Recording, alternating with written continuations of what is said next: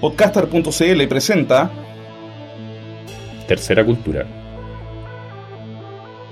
Ciencia Cognitiva y Cultura Pop. Con Remy Ramos y Ricardo Martínez.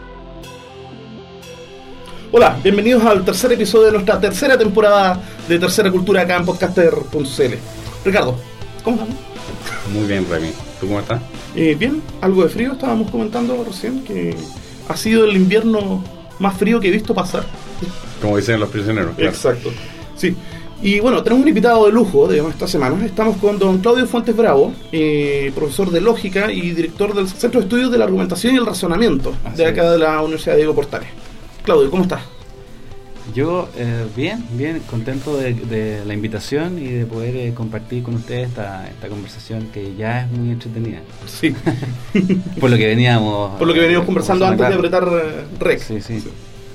Para ir contextualizando un poco, digamos, el CEAR, ¿a qué se dedicas? En El- términos generales, así. El CEAR es un centro de extensión y de investigación eh, que está trabaja en torno a los temas que, titulan su, digamos el centro que son eh, argumentación y razonamiento. Y nosotros hacemos extensión en términos de que trabajamos con la comunidad en, proyectos, por ejemplo, para los estudiantes, para profesionales.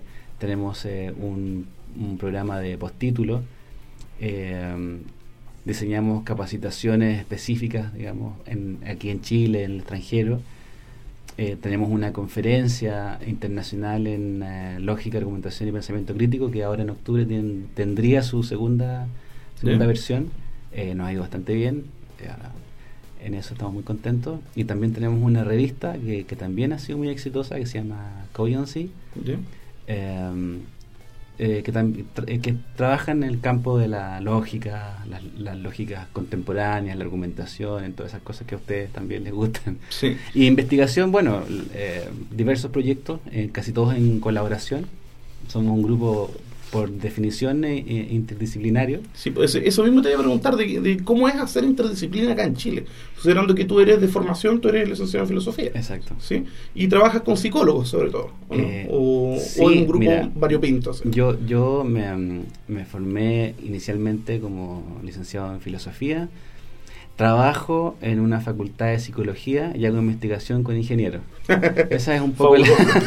Excelente. Tercera Cultura en pleno, claro. Excelente. es un poco una definición de lo que soy y de lo que no soy.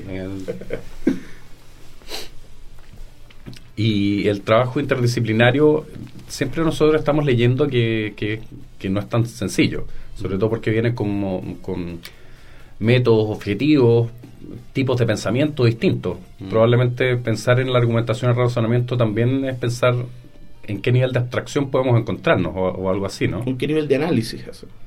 Claro, yo creo que, que sin hacer una, un- una estimación muy abstracta de cómo se puede hacer interdisciplinar, finalmente uno se encuentra con los investigadores y cuando tú tienes una idea de que puedes, puede dar fruto o, o tener cierto rendimiento para solucionar problemas en los que ellos o ellas eh, trabajan, estoy hablando con Maturana ya. Claro. Eh, bueno, eh, entonces ahí se producen estas conexiones. Por ejemplo, con mi socio Javier Pereira, aquí de Ingeniería en ¿Ya? Informática de la Portales, eh, de pronto nos pusimos a conversar y entonces él está trabajando en sistemas de recomendación eh, para telefonía móvil. Entonces eh, dijimos, bueno, todos los sistemas de recomendación funcionan con eh, ranking o autorranking o algo así. Entonces, ¿y por qué no hacer filtros argumentativos? Entonces ahí yo digo, bueno, puedo aportar algo de lo que yo sé y, finalmente ya, va el proyecto, mandamos la, eh, la, la- descripción de lo que queremos hacer y funciona.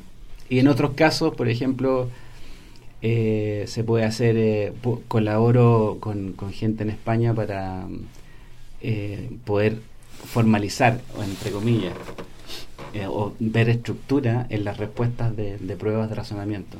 que lo hacen psicólogos cognitivos, psicólogos, gente que trabaja en psicología básica. Y en, en el tema de la recomendación, la recomendación tiene que ver con, por ejemplo, yo ando buscando un restaurante y me meto una página y trato de ver cuál es el restaurante que tiene más puntaje y voy para allá, por ejemplo. Claro.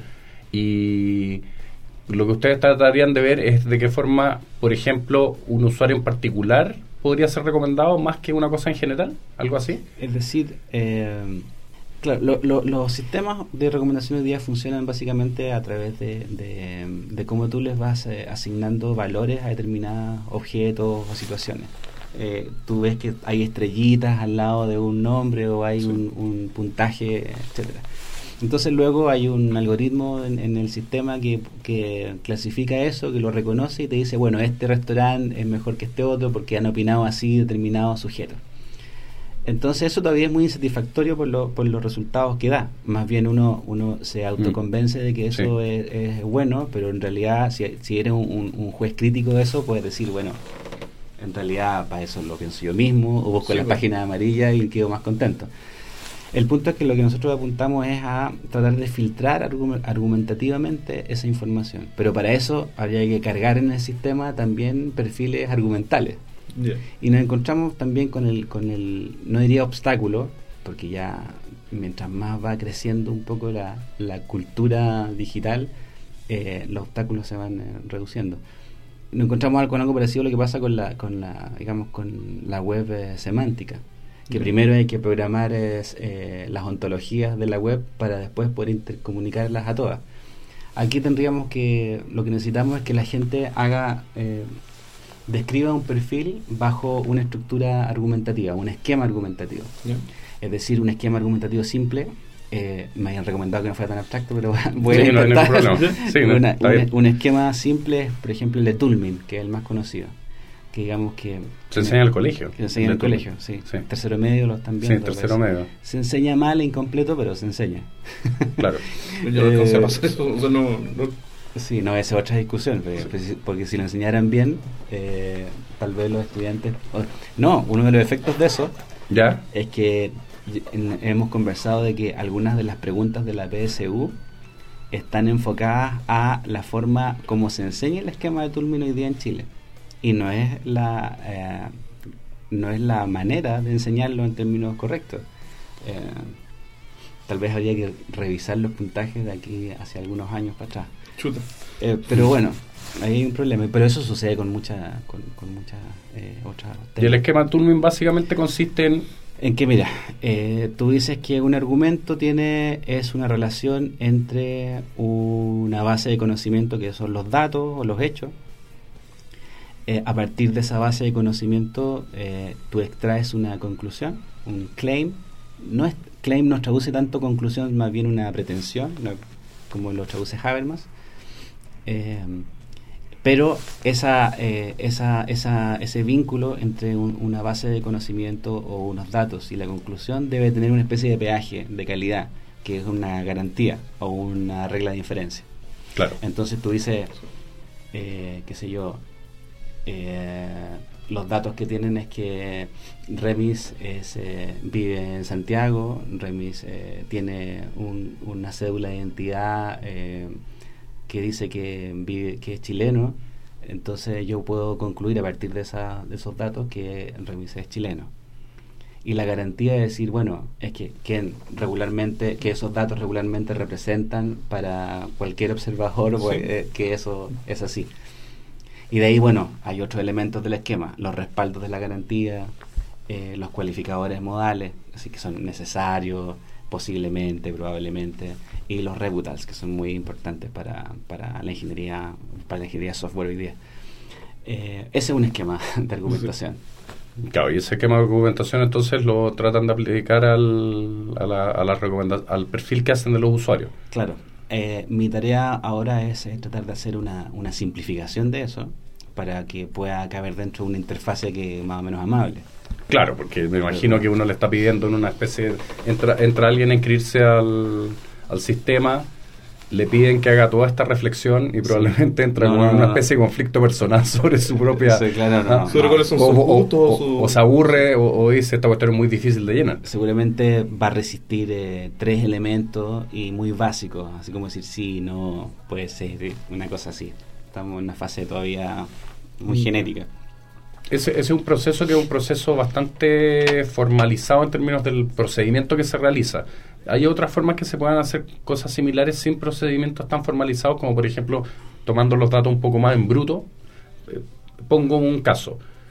eh, Facebook puede hacer algo parecido con los datos que tiene su usuario. Mm. O sea, yo pongo todos los días unos cua- 45 me gusta Mm. o me meto a 45 grupos que se armaron sobre distintas cosas Mm. y evidentemente Facebook tiene toda esa información. Ahora, Claro. cómo extraer de esa información las características como esenciales de mi perfil, ahí ya, claro, es, es harina, de otro costal.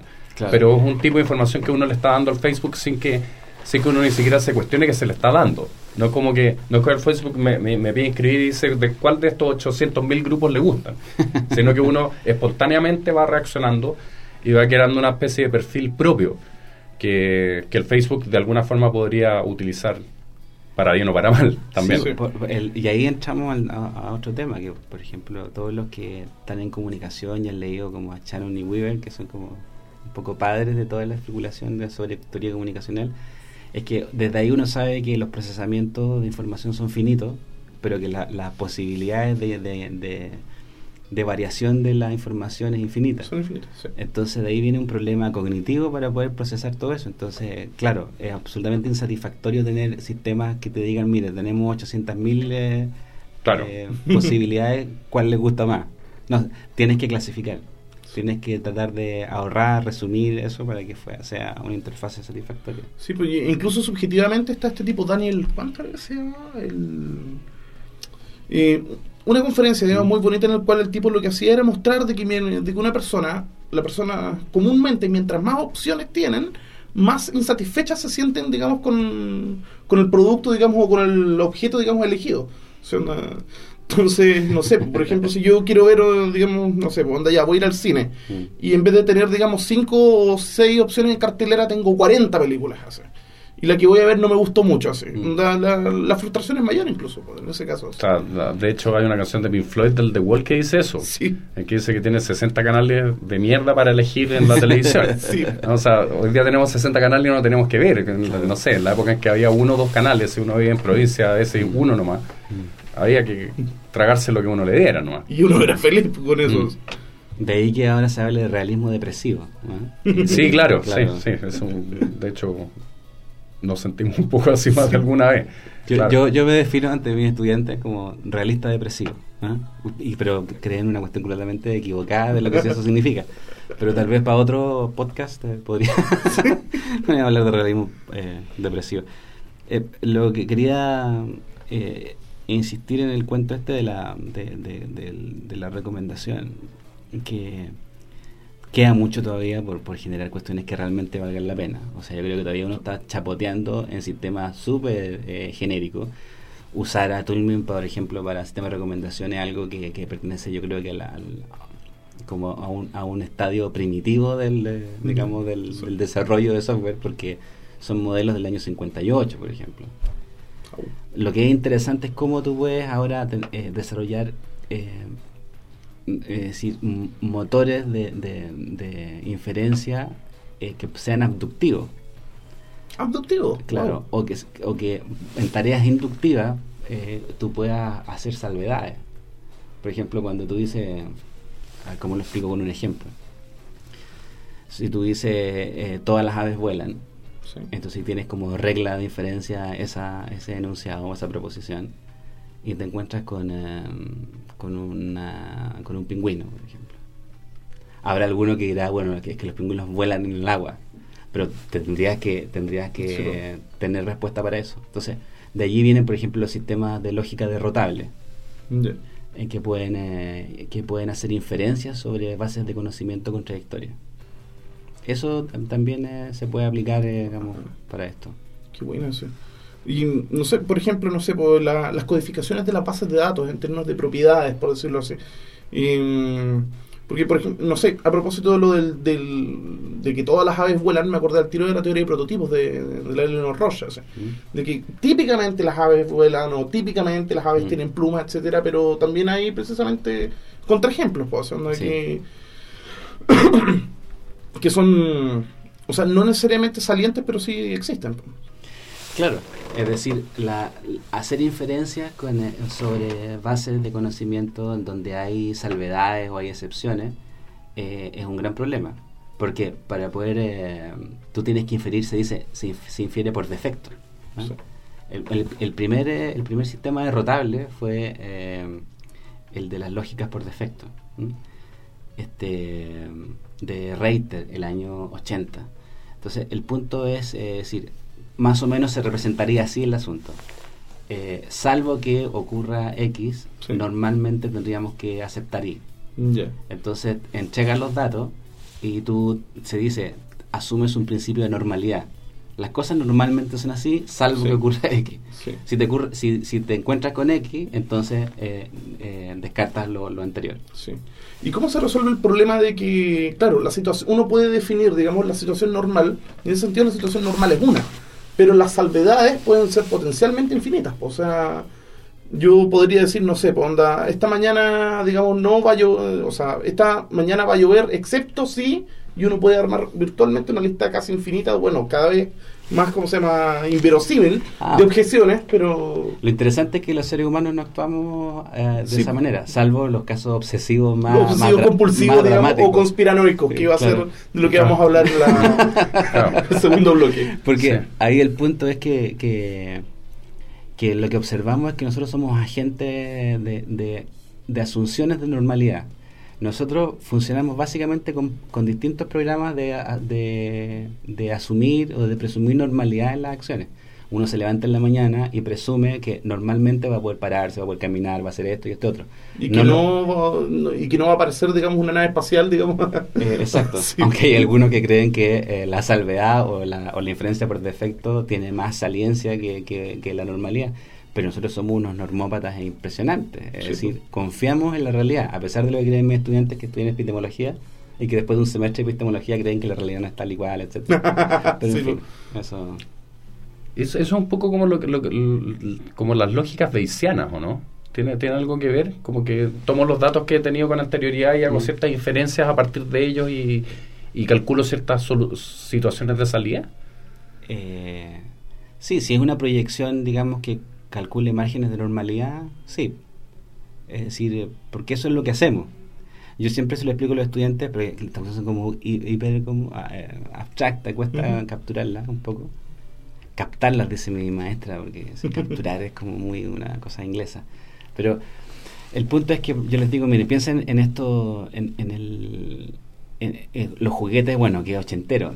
Ya. Eh, lo- estos juguetes que eran como una fricción y que si topaban, se to- si topaban con una pared, volvían. ¿Te Sí. recuerda? Sí. Remy es como de es ochentero. A propósito, tu recuerdo día de Talk Talk. eh, Ah, sí, pues, de- en fin. Entonces, digo, bueno, el- una asunción de normalidad es, es un poco, piensa en ese móvil, que eh, va, le hace la fricción, va caminando hacia adelante y salvo que no choque con algo, entonces va a Va a seguir seguir en línea infinitamente en línea recta. Hasta que se le acabe la, la cuerda. pues. Exacto. Sí. Entonces nosotros somos agentes que actuamos de esa manera uniformemente, a pesar de que nos representamos idealmente como que Eh, situaciones posibles. eh, por defecto. O sea, no- si uno hace una, una introspección, si me permiten el concepto, uno es un móvil arrojado al infinito, digamos, asumiendo que todo va a estar tal y cual como uno espera que esté. Sí. Y si no pasa nada, las cosas siguen como están. Sí. Pero, y por ejemplo, la- las personas que son como más abiertas a los cambios o a la experiencia, que, es- que es como un- un- un- una, tipología, un, un tipo de, de, de- de- de forma de enfrentar la realidad. Porque, Mm. claro, uno se imagina, no sé, Big Bang Theory, Sheldon come cada día, Sí. cada día, y Ah. cuando llegan con tres palitos en vez de dos, Mm. desde el restaurante Sí. hindú, como que se descompensa completamente. Mm. O sea, tam- también tenemos cierta tolerancia al cambio. O sea, no solamente aceptamos que las cosas van a seguir más o menos igual, sino que con cambios ligeros somos más o menos abiertos a aceptar esas modificaciones. Porque si, si fuéramos solo, solo, solo normópatas, como dices Mm. tú, cualquier salida a la normalidad nos pondría en un conflicto. Tenemos Claro. algún tipo de grado de tolerancia también a, lo- a las modificaciones de las condiciones.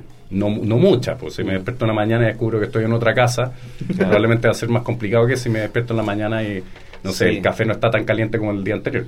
Sí, claro. Lo- los grados de tolerancia seguramente pueden responder a, a el grado de riesgo que nosotros tengamos. O sea, hay gente que, que tiene una sobreconfianza que les permite tolerar eh, eh, cambio porque piensan que las expectativas futuras eh, no van a variar a partir del capital eh, inicial con el que ellos cuentan. Todo eso es una ficción, pero eso hace que haya personas que toleran cambios futuros eh, en, en tiempo presente eh, sin mayor problema, como tú me dices. Pero las personas que tienen, digamos, una subconfianza, eh, el futuro es amenazante siempre. Pero eso como, tiene que... como en el caso de Wade, ¿cómo se llamaba el pato que salía en la granja de Orson? ¿Te acuerdas? No, Ay, no me acuerdo. no Wade, Wade creo que se Ya. llama. Ah, así, sí, sí, Que sí. era este patito que andaba con un, ¿cómo se llama? Con un flotador así, Sí, sí. que vivía precisamente en un estado de pánico permanente respecto a todo. haciendo- Claro, Sí. bueno, la tradición de estudio, aunque no es mi área, Sí. pero de, de- de psicología cogn- cognitiva investigando eh, depresión y fobia, pasa por ahí. O sea, cómo, co- cómo se describen los sesgos cognitivos en personas con una conducta depresiva constante. Y ahí eso básicamente se ha abordado por el sesgo de sobreconfianza o de subconfianza. Subconfianza, claro. sí. Y bueno, llegó el momento de hacer nuestra ya legendaria pausa musical del intermedio, nuestro fricazo de la semana. Y bueno, Claudio, tú tenías un tema, digamos, en, en mente, al- una canción así. ¿Cuál era? Eh, ah, una de- del Puma Rodríguez. Ya. Eh, que, que a propósito de Puma Rodríguez es, es igual al director del, del Laboratorio de Neurociencia de la UDP. Eso lo voy a dejar ahí como para que lo Está los alumnos. Claro. Eh, que se llama Culpable soy yo. No sé si él es el autor, pero él alguna vez se le escucha cantar. Sí, claro. Sí, no, sí. Él es el intérprete El clásico. la- clásico. Sí. Y que a propósito de sobreconfianza, el hombre tiene una, una... Yo siempre he admirado a ese tipo de galanes que, que, que tienen la, confianza de, de decirle a la mujer lo que ella espera que le diga y, esas palabras la, la matan. Entonces le dice como, mírame fijamente a los ojos, ya con eso está toda la tradición eh, psicoanalítica, eh, digamos, en- a sus pies. Eh, y, y confiesa a tú misma que, que digo la verdad que tú siempre has querido escuchar de, de mis labios, amor. Entonces, digamos, allí está todo. Todo el, eh, digamos, el siglo XIX hasta el positivismo lógico, el, el círculo de Viena. Así que, Fabuloso. Bueno, vamos entonces con Culpable soy yo, con Puma Rodríguez, José, José Luis Rodríguez acá en Tercera Cultura.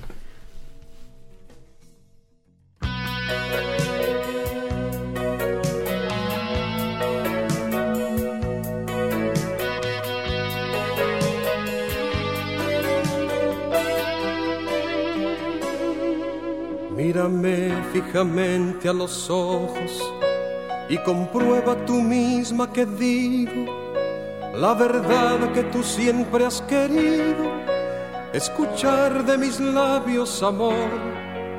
No te engaño al pedirte perdón por el daño que pude causarte.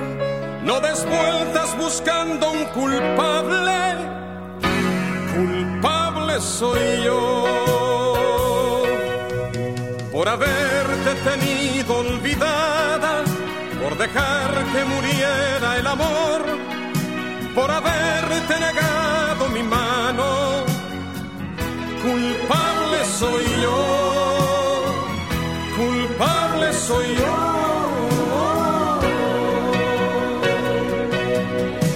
por haberte tenido olvidada, por dejar que muriera el amor, mano. Culpable soy yo, culpable soy yo.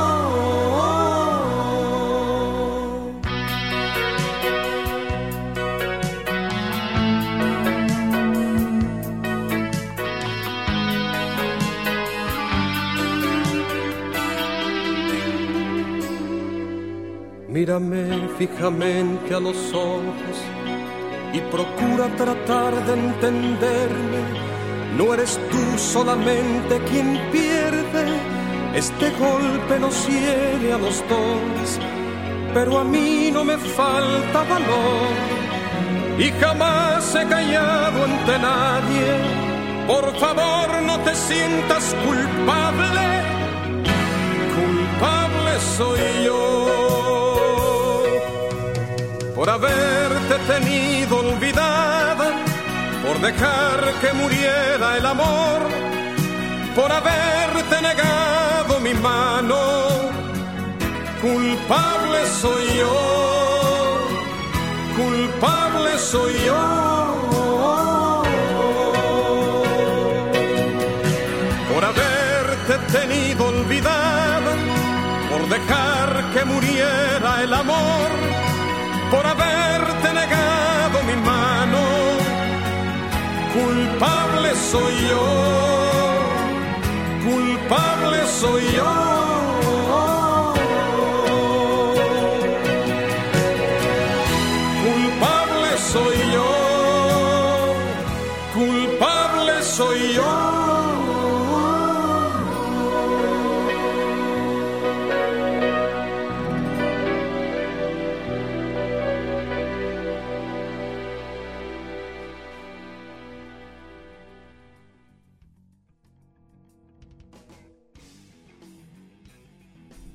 Y eso era Culpable soy yo con el Puma Rodríguez acá en Tercera Cultura.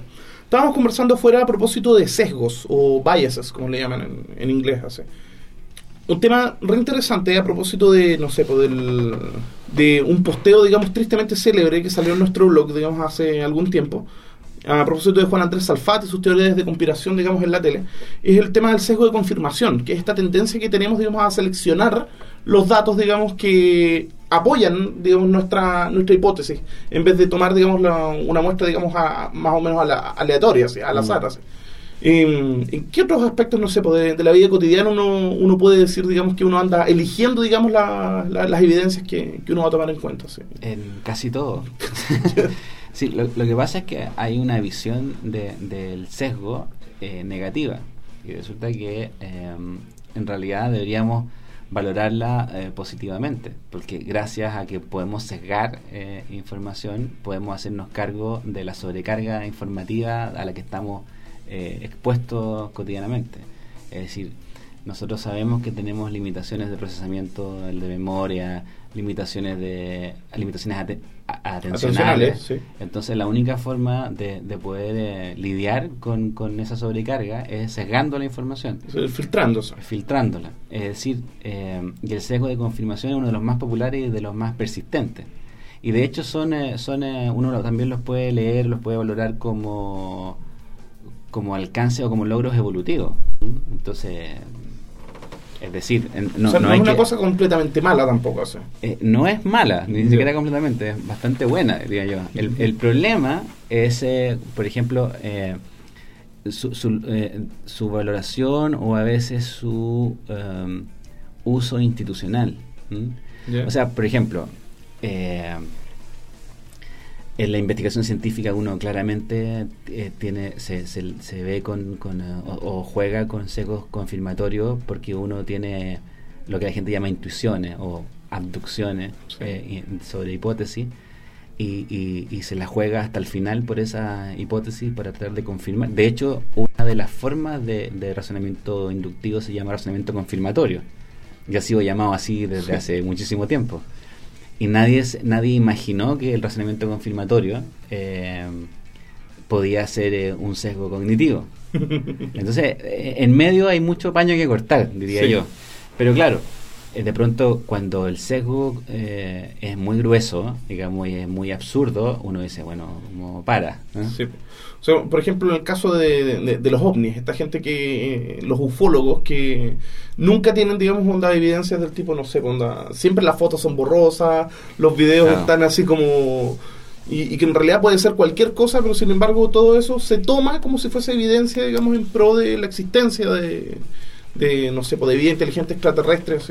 Que no está visitando. que Ah, nos está visitando y que esta ausencia de buena evidencia, digamos, se debe precisamente a que hay una, una mano, digamos, eh, detrás de la cortina escondiendo la evidencia o tratando de ocultarla. ¿sí? Eh, que tiene que ver con la, con, con la conspiranoia también. pues. Yo, es que hay tantas cosas que ver. Es decir, el, el sesgo de confirmación ahí es, es evidente y se relaciona un poco con ese título que, que nosotros vimos en los 90 de la... de- Sí. Tú lo viste en mi oficina. sí, Ese- es el quiero creer. Quiero Así. creer. Claro, si, si a uno a- es mucho más entretenido eh, creer que existe, eh, digamos, un marciano en alguna parte manejando una nave. Oh, Que- eso fue un marciano. Sí. claro, seco confirmación.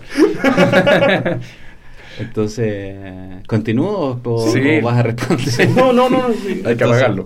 eh, es mucho más entretenido que pensar que eso tiene una explicación, eh, digamos, física, como el caso de los Foo Fighters. Sí. Yo, le digo a mis estudiantes, mira, hay dos actitudes respecto de eh, el, el fenómeno de que tú veas una lucecita como una como un balón de, de- como un balón de fútbol pero luminoso. Hay dos actitudes. Una, creer que es un, eh, un espíritu, como hacen los mapuches desde hace siglos, eh, de un espíritu de su antepasado, que por lo menos es más romántica esa explicación. Sí. Eh, la otra, diríamos tres act- actitudes. Eh, La otra es pensar que es una inteligencia extraterrestre, como es muy, una idea muy popular. Y la otra es pensar que es un fenómeno físico y que, y que incluso pueden ir a, a- la web y buscar cómo se reproducen los Foo Fighters en un, un laboratorio de física en cualquier parte del mundo. Entonces, claro, le digo, ustedes van a elegir de que es una, una inteligencia extraterrestre, porque además confirma la creencia de que ustedes son eh, especiales o que son Sí, únicos. Porque, claro, si está ahí mirándolo a ustedes y no está mirando a ninguno de los otros eh, Claro, Sí, como, pues. como, como cuando 6 mil millones claro, de habitantes de la Tierra. Claro, como en las películas de invasión extraterrestre que siempre invaden Estados Unidos. ¿sabes? Sí. Eh, Y, y claro, t- o sea, y siempre son grandes ciudades, o sea, Claro. nunca aparecen en algún lugar despoblado donde no hay nadie. No, el, el complejo del, del elegido, el complejo de Jesucristo, eh, lo tenemos todo. Entonces, ¿qué mejor que un día, o sea, qué mejor que no ser tan trivial como lo es uno realmente? Entonces, pensar que esa lucecita que está detrás de la ventana me busca a mí porque me quiere hacer, qué sé yo, un, un experimento, me quiere poner un chip en medio de la piel o algo así. Sí. Eh, O sea, como, como si la Tierra fuese efectivamente el centro del universo. O sea, todavía hay algo de geocentrismo y de antropocentrismo en, eh, claro. en esa idea de que los marcianos nos están visitando y estudiando con, con mucho interés. el, el- la digamos la desviación o, el- o el sesgo más fuerte de la de confirmación es el sesgo antrópico sí. que, que tiene que ver con eso es decir en que tú te pones como centro de la cuestión y crees que realmente eh, eh, tú eres el centro gravitatorio o atractor de las variables de las que, que estás manejando o sea finalmente lo que tú piensas es lo que se tiene que dar Sí. es una estupidez de cabo a rabo pero Sí. De hecho, me recuerda también el- un sesgo que es más específico que el sesgo de, ¿cómo se llama? de validación subjetiva también, que es el que, ¿cómo se llama este compadre? ¿El Forer? ¿Te Mm, acuerdas? El, sí sí efecto que sea- Forer. el, efe- el efecto Forer, que sea un, un experimento muy bonito, que Mm. este psicólogo eh, agarraba distintos horóscopos, los Mm. recortaba, los mezclaba y se los daba a sus alumnos y les pedía que le pusieran nota respecto a qué tan representativo, digamos, era el texto del horóscopo. Mm. ¿ya? Y los tipos consistentemente decían de que sí, esto me representa completamente. Siendo que. Y le dio el mismo texto a todos, a los cánceres, a los virgos, a los leos, etcétera Y el punto es que eran descripciones sumamente abstractas, sumamente vagas y positivas. Y que precisamente, digamos, uno tiende a aceptarlas, digamos, cuando, cuando hablan bien de uno. Sí. o si, sea, no, si, no, si no hablan bien de uno, eh, un- tiendes a no aceptarla. Pero Sí. si lo hacen, sí, es el efecto de fuego. Sí, pues. La otra cuestión que actúa mucho eh, es el efecto de negación de precedentes. Es decir, de que nosotros descartamos sistemáticamente los precedentes que están en contra de nuestras creencias. Es decir, de, de aquellos. Eh, descartamos los precedentes que vendrían a no confirmar o a desconfirmar Sí. nuestras creencias respecto de ciertas cuestiones. El efecto de, de negación de precedentes se da en casi toda la gente que eh, cree en este tipo de cosas, en la aparición de la Virgen, en la aparición de extraterrestres, ese tipo de cosas. O sea, porque los, los precedentes, es decir, la información eh, antecedente que desconfirma esas creencias es abrumadoramente superior a, a la que podría, de alguna manera probabilísticamente pequeña, de confirmarla, claro. No hay, no hay... Pero bueno, como te decía, queremos ser- no ser tan triviales como realmente lo somos. De allí, el realismo debe ser depresivo. Sí, pues. ¿Debe ser depresivo? Sí. Eh, bueno, el, tu, ejemplos de, de sesgo eh, eh, actualmente. Y que, como te decía yo, eh, sesgar la, la información es un logro evolutivo. Pero fíjate que nos ayuda a estar preparados de no cometer eh, errores tan, tan gruesos. Sí, pues, o sea, son estrategias, básicamente. o sea. Claro, también se- como en tanto estrategia uno puede decir estrategia heurística. De hecho, hubo gente que se ganó el premio Nobel aplicando estrategias heurísticas al pensamiento económico contemporáneo. De ahí eh, Kahneman y póstumamente. Tversky en el 2001 Mm. creo que fue. El, el punto es que lo que te quería decir, por ejemplo, ahora, esto de la campaña de, de Lavín o una de las iniciativas, la Mm. gente que, que puede leer, Mil- el puede- ministro Milhouse. puede, puede leer mi, mi blog eh, en la tercera que hablé sobre eso. Sí. Este, a propósito de que cuando se dice eh, que va a haber un liceo de excelencia en cada región, o en cada capital regional o como sea, la gente tiene una expectativa eh, respecto de que, bueno, ahora mis hijos van a poder ir a ese liceo. Sí, o sea, van a poder acceder, digamos, a una Entonces, educación de mejor calidad. Hacen un, un cálculo, o sea, hacen una representación probabilística equivocada, porque la probabilidad eh, objetiva de que sus hijos vayan a, a un liceo de excelencia es bastante más baja que la que ella se está, o él se está representando eh, en términos subjetivos.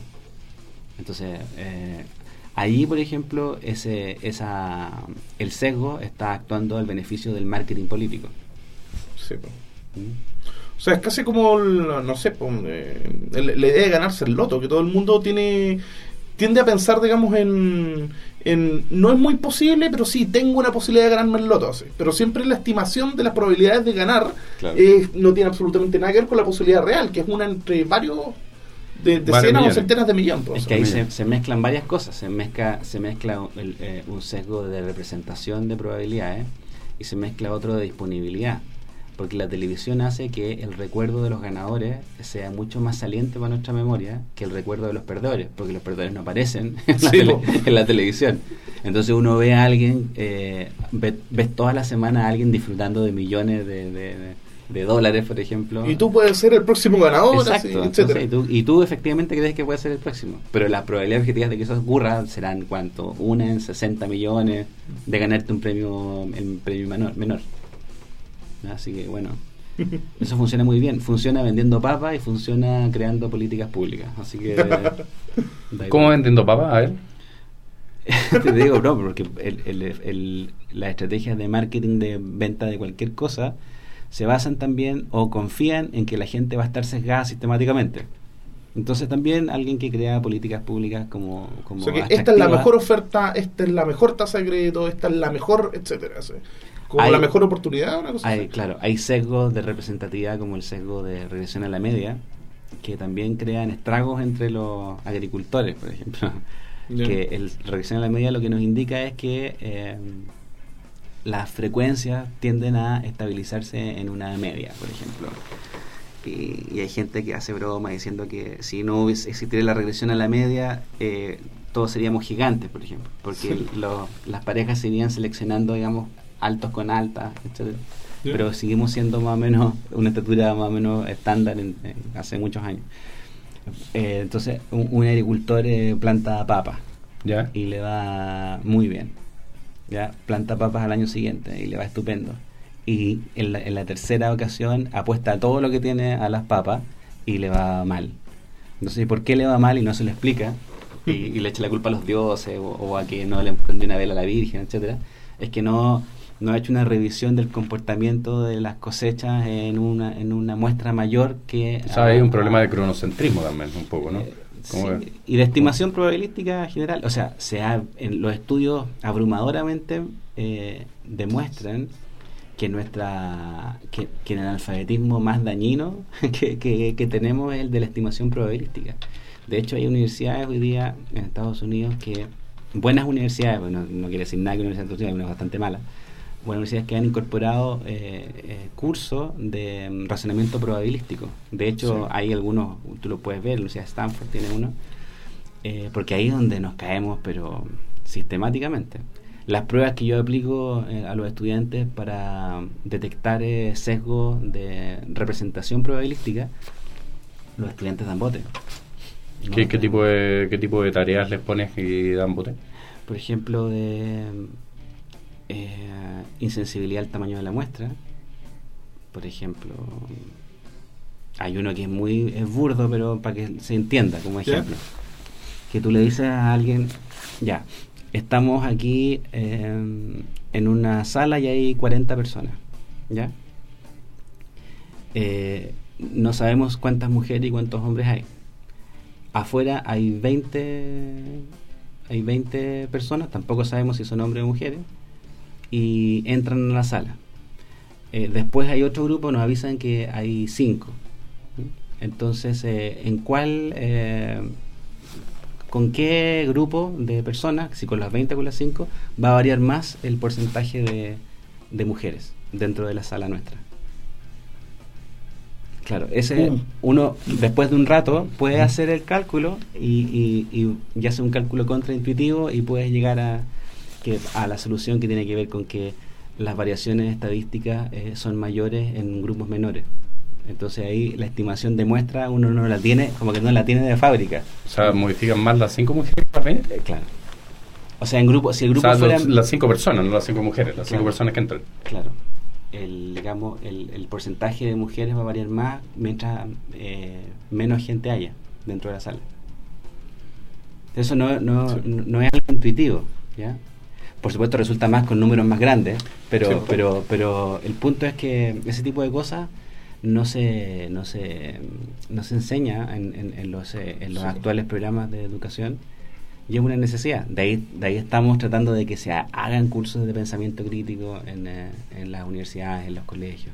Sí. Ahora, eso es algo entonces que no está no está tan seleccionado evolutivamente como lo que habíamos hablado en la primera. O sea, ¿qué, qué sería lo que hace que, que- que fallemos tanto en ese tipo de.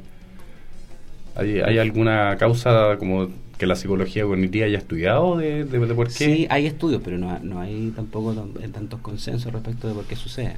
Hay, recuerdo... Claro, uno dice, sería mejor que estuviéramos naturalmente inclinados a hacerlo bien que a hacerlo mal. Claro. Bueno, pero parece que nos equivocamos sistemáticamente con algunos, pero hay otros que hacemos bien. Donde se ve más claramente es, por ejemplo, con los casos de inferencia natural que se llaman. Por ejemplo, el típico si P entonces Q. ¿Mm? Claro. Eh, cuando tú dices, ya, supongamos que decimos si llueve, entonces el techo se moja. ¿ya? Que es el dice- ejemplo, a todo esto el ejemplo clásico. es- clásico, eh, no sí. si lo es lógico, no, no, no tenemos mucha variación. Entonces uno dice, eh, ya, ok, esa es la regla, si llueve entonces Sí. se moja. Entonces uno dice, bueno, el hecho observacional es que llueve. Uno dice, concluye que el techo se va a mojar. Sí. O se moja, para que alguien no me diga nada respecto a la consistencia. Entonces, y eso, el 80% por lo menos de una muestra de estudiantes lo reconoce como correcto. O sea, se verifica el- el- la, la Mm. Pero cuando tú le dices, eh, si llueve entonces el techo se moja, y uno dice, el techo no está mojado.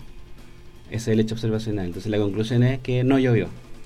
Y todos se quedan así de nuevo como tiempo-reacción, Sí, eh, esperando. aumenta.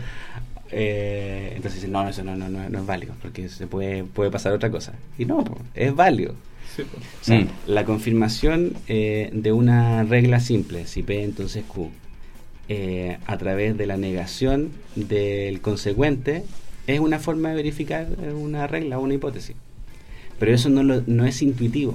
Sí. Entonces la gente eh, tiende a equivocarse en un, en un porcentaje muy grande con todos los problemas que contengan ese esquema, independientemente del contenido. Y independientemente de cómo estén formulados. Sí, exacto. Porque claro, nosotros Eso hemos hablado en, en varias ocasiones del, de este test de Wason, creo Sí, que la Sí, tarea de ese- que claro. de Sí. hecho eh, quería, bueno, yo siempre le cuento la anécdota que yo creo que una de las grandes lecciones de humildad, digamos, que he recibido en mi vida fue precisamente en el curso de psicología cognitiva, cuando estábamos ahí en el Magister, y una profesora, digamos, nos hizo la tarea de Wason y nos dijo, bueno, ya tenemos estas tarjetas acá, Sí, sí. ¿cuáles son las que hay que voltear para confirmar la regla? Mm. ¿Ya?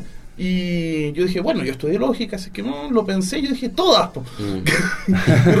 Re- resulta que yo, en Claro. todos los cursos que he dictado, cursos de filosofía de la ciencia, cursos de, de ética, Mm. cursos de- yo siempre lo primero que hago en la primera clase es hacer la tarea de Wason. Ah. Y te juro que sistemáticamente nadie la hace bien a la primera. Pero o sea, no he conocido a Mm. nadie que la haga bien a la primera. Sin embargo, cuando uno reemplaza, digamos, estas Sí, variables sí, abstractas por variables reales, como por ejemplo... Tomar cerveza y tener 18 años. esa- Exacto, por ejemplo, o, Claro. o estar fumando, etcétera. Mm. Ahí, claro, podemos razonar mucho más fácil, digamos, cuando la- las situaciones son situaciones reales o sociales. Pero en términos de reglas abstractas, como que igual nos cuesta harto. Y eso yo creo que se explica en gran medida porque, porque o sea, se explica por el hecho que no tenemos la, la necesidad de razonar tan en abstracto tampoco en, en la vida cotidiana. O sea, por eso no es algo que evolutivamente se haya, digamos, eh, no sé, pues metido dentro de nuestro, entre comillas, programa. Eh, sí, Programa genético. el- el- lo interesante de allí, bueno, tú, tú sabes que, que, que de allí eso, ese, ese, esa tarea dio mucho carrete para adelante. Viene Sí. la inteligencia múltiple y todo eso. Pero el punto es que, por ejemplo, conozco gente que ha hecho investigación en el, en el área y lo, lo, lo, lo bueno o la buena noticia es que efectivamente cursos eh, de razonamiento o, de, o que expongan este tipo de problemas logran mejorar nuestra, nuestra respuesta frente a ese tipo de, de problemas. O sea, se tenían cursos que efectivamente logran lo que se le pide hoy día a todos los cursos, que es que Eh, desarrollen una competencia. Exacto. Se, se logran hacer, porque habría sido muy triste que la gente eh, se siguiera equivocando sistemáticamente o sea, que se insensibilizara frente a ese tipo de problemas, pero, pero se logra hacer. Ahora, el problema que existe todavía es que to- eh, aún, se- aún hay problemas de, de transferencia interdominio. Es decir, que mm, tú enseñas, eh, por ejemplo, a resolver ese tipo de problemas en un dominio eh, determinado, X, por ejemplo, en lógica o en ciencias cognitivas, y lo presentas en un dominio teórico, disciplinar eh, o contextual distinto, y, y vuelven a tener bajas puntuaciones. Sí, o sea, el, el tema, claro, de los problemas de la transferencia. Porque Claro. quien era el que trabajaba eso era eh, Sergio Cheñó, Mm. un psicólogo de casa. Que bueno, también lo vamos a tirar en el posteo del blog, digamos. eh. Bueno, vamos a ir cerrando el episodio. Te agradecemos mucho que nos hayas acompañado. Realmente se hablaron de muchas cuestiones interesantes y ahí vamos a hacer un posteo bastante, bastante largo en el blog para respaldar Sí, y, mostrar, para- mostrar todo lo- todas las aristas que tiene, que tiene este tipo de investigación. Em, nos queremos despedir con un tema. El tema es... Life on Mars de David Bowie. David ¿A todo- Bowie. ¿Por qué a todo esto le- Porque lo compuso al parecer el mismo día que yo nací. Ah, excelente. Fabuloso. Muy bien. Estamos, entonces vamos con David Bowie acá en Tercera Cultura. Nos despedimos. Claudio, Ah, muchas gracias. Muchas gracias a ustedes. Espero que me inviten nuevamente. Sí. Excelente. Ya, pues. Bueno, y gracias por escuchar. Les recordamos que, no sé, porque nos sigan en Twitter, que recomienden, digamos, el episodio, digamos, a sus amigos y, y que nos hagan preguntas por Facebook también. Sí, Ya. exactamente. Bueno, entonces David Bowie acá en Tercera Cultura. Nos vemos. Chao. Chao. It's a god awful small affair to the girl with the mousy hair. But her mommy is yelling no, and her daddy has told her to go. But her friend is nowhere to be seen. Now she walks through her sunken dream to the seat with the clearest view and she's hooked to the silver screen. But the film is a sad thing for she's lived it ten times or more. She could spit in the eyes of fools as they ask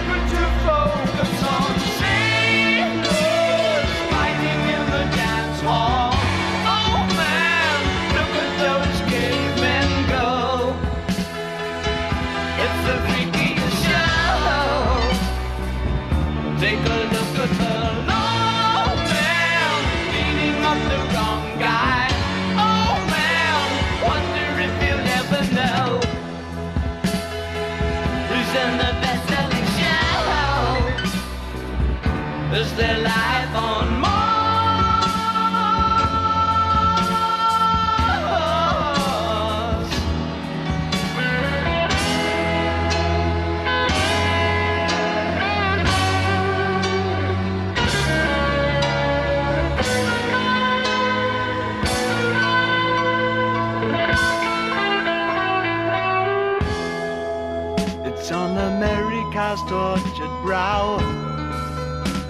Mickey Mouse has grown up a cow. Now the workers have struck for fame. Cause Lennon's on sale again. See the mice in their million hordes. From Ibiza to the Norfolk Broads. Rule Britannia is out of bounds to my mother, my dog, and clowns. But the film is a seismic ball Cause I wrote it ten times or more. It's about to be written again. As I ask you to vote